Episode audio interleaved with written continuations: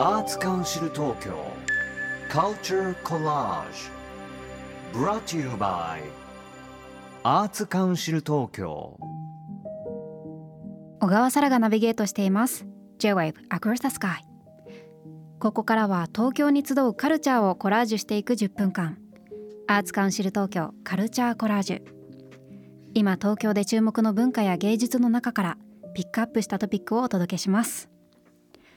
今回は東京都写真美術館で現在開催中。即興本間隆展をピックアップしたいと思います。こちらの展覧会についてなんと今日はご本人写真家の本間隆さんにお話を伺います。よろしくお願いします。はいお願いします。はい改めまして本間隆さんなんですけれども1962年東京と生まれ1999年に写真集東京郊外で第24回木村伊平写真賞を受賞されました。本間さんの個展が日本の美術館で開かれるのはおよそ10年ぶりということで即興本間隆展では新作を含めおよそ60点の作品が展示されています。ということで60点すごい数だなと思うんですけれども今回のタイトル即興というのはどんな意味が込められているんですか？そうですね。あの、まあ、まあ写真家なんですけど最近あの音楽にあのすごい興味がありまして、はい、まあギャラリーの真ん中にあのピアノがありまして、はい、そこが暗い部屋になってるんですね。うん、そこであの気が向いた時にあの適当にピアノ弾いたりっていう、うん、あのなんていうか写真展ってこう額にはまって固定されたイメージが多いと思うんですけどなんとかそれをまあ流動的にしたいなと思って何が起こるか分かんないっていう意味で「あの即興」っていうタイトルつけてあり。ますちなみにあの英語タイトルは「 Revolution Number Nine なんですよ。ビートルズの有名なあのホワイトアルバムに入ってるんですけど、はい、あの唯一のミュージックコンクレートっていうかあの音のコラージュの作品なんですよ、ね、うんうんうん、普通の歌もんじゃなくて。だからそれ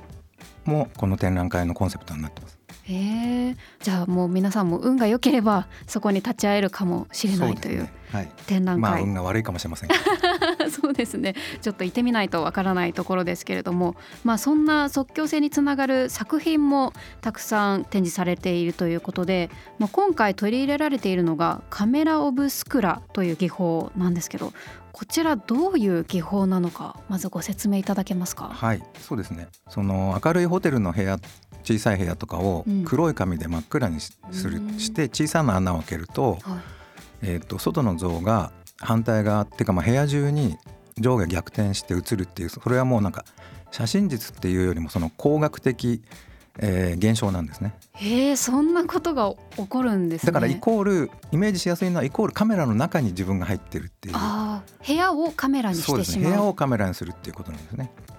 で今回、えーと、展示してある60点は、はい、えーと、1点ポートレートがあるんですけどそれを抜かして全部、えーと、普通のカメラ使わずにホテルとか、えー、と知り合いの家の部屋とかをカメラにして、うん、えー、得た像なんですね。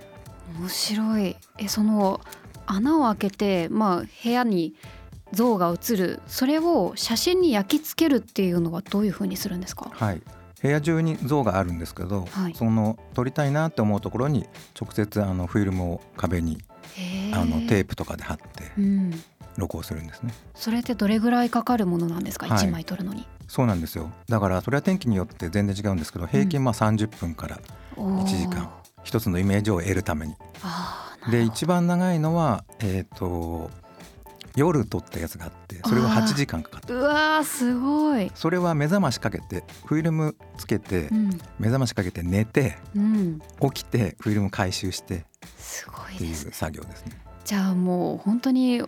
時間かけて起きて見てみないとそれが本当に思うように撮れてるか思うようには撮れないものなんですかね？そうなんですよ。それで途中で最初に明るさもちろん測るんですけど、うん、もちろん自然現象だから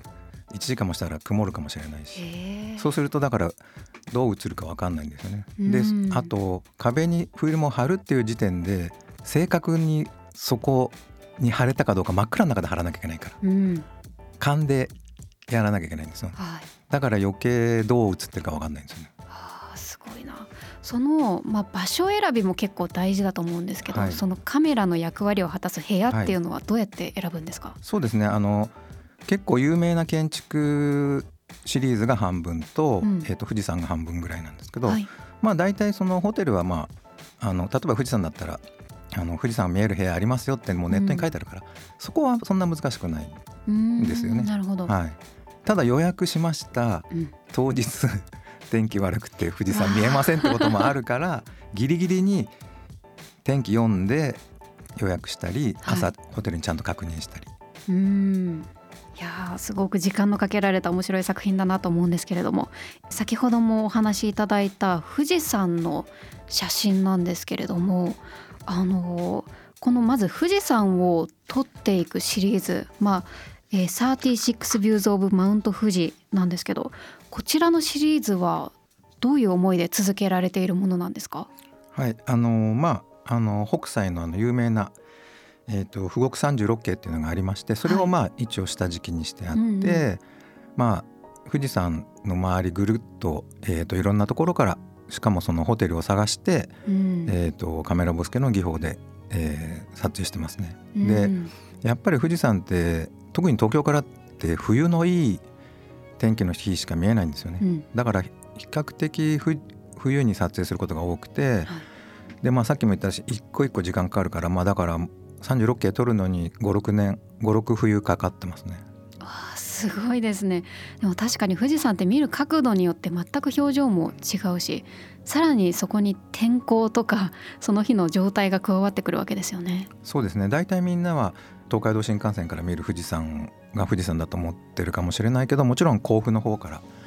もう見えますし、うん、まあ、あれあっち側を反対側っていうと甲府の人たちに怒られるんですけど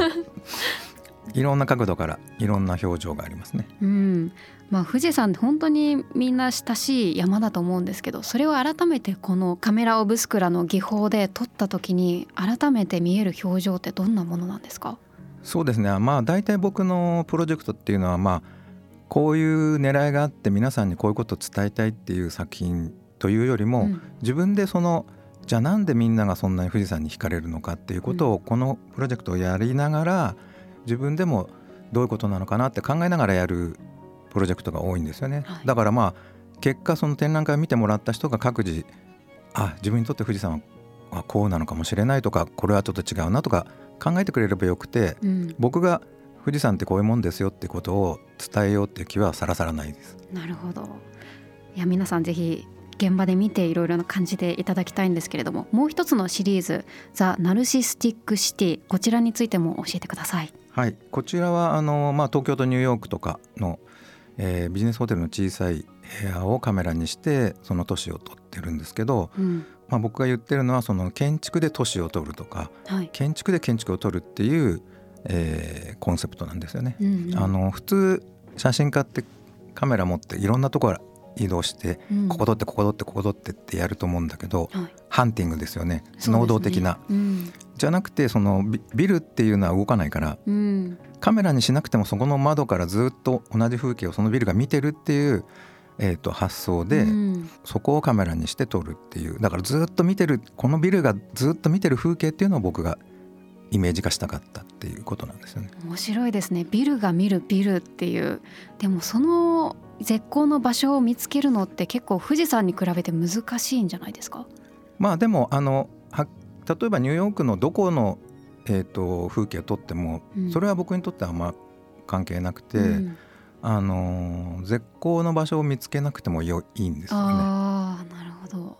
ニューヨークならニューヨークあと福島とかも撮ってますけど、うん。で撮ればいいんですよね。それでやればいいんで、うん、その行為自体があの作品なんで、はい、その注文があってこのとこういうふうに撮ってくださいっていうプロジェクトじゃないんで。うんうん。うん、なんかこう本間さんの撮られる写真は手法からしてまずなんかこう不自由動かないものでもそこからだからこそ見えるものっていうのがすごく詰まっている感じがして